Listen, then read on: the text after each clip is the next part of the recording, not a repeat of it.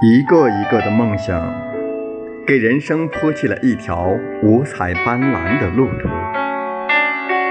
飘逸的梦想，温暖着苍凉的人生。圆梦是人生的最高终结，也是生命的真谛。而眼下，我们只能把梦藏在心里。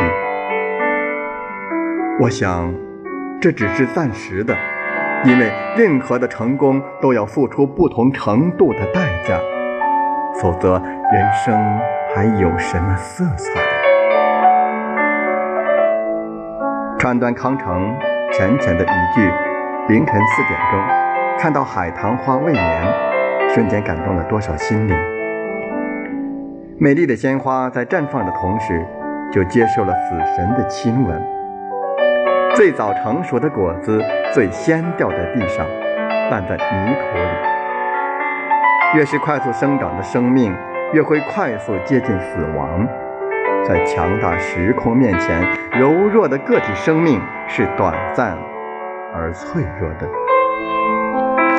万年脚下日益渐长的影子，家是得该回家了。慢慢步入远贵的大道，寻觅着属于我的蒲公英。路依旧宽阔，人依旧那样在乡村的城市中，散发着竞争与适应生存的气息。而我只愿默默徘徊于大道，等待属于自己的列车。